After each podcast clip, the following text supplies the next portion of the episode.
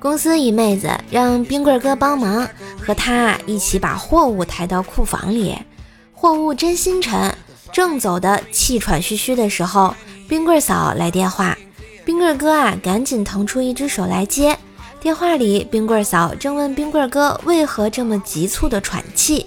这时，公司那妹子在旁边也用着带着急促喘气的声音大喊：“哥，这个时候你就别接电话了，你倒是用力呀！”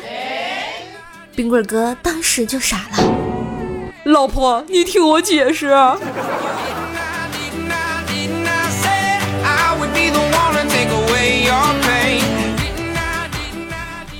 一早上啊，接到我爸电话，喂，儿子，我们听说你又被女朋友甩了，你妈让我给你打个电话。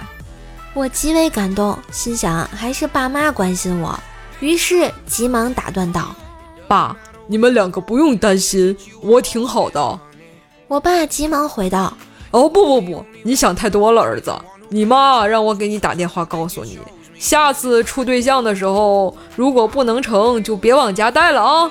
你妈说上次给那姑娘的红包又白瞎了。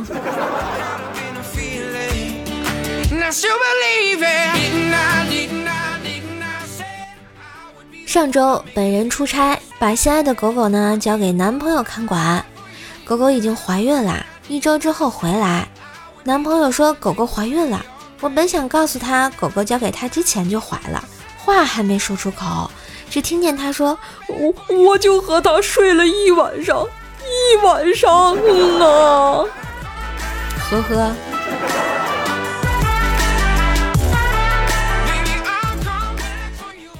姐妹群里啊，一姐们说：“如果我可以出售我的香吻，不用上班又有大把的钱赚，该有多好啊！”众姐妹不解。就算可以出售，接个吻，人家能给你多少钱啊？然后他说，给多少钱要看吻什么位置嘛。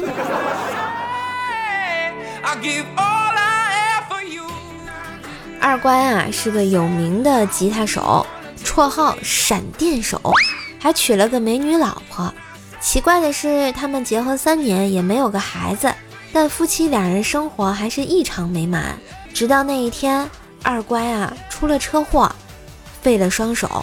出院的第二天，他老婆就和他离婚了，离婚了。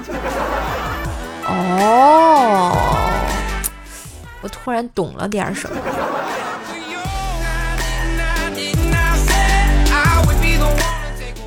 一天啊，薯条走在路上，突然路边一个小正太对他说：“阿姨，你能嫁给我吗？”薯条心里暗自高兴，呵呵，这小正太好有眼光啊！于是开玩笑的对他说：“嘿嘿，你不嫌弃阿姨胖吗？”谁知这孩子说：“我不在乎，就你这个身材长相，站我爸妈还有老师面前，我看谁还敢欺负我！”六六六啊！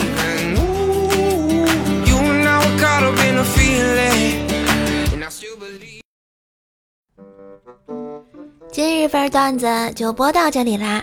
喜欢节目记得关注、订阅专辑、点赞、留言、分享。更多的联系信息可以看一下专辑的简介。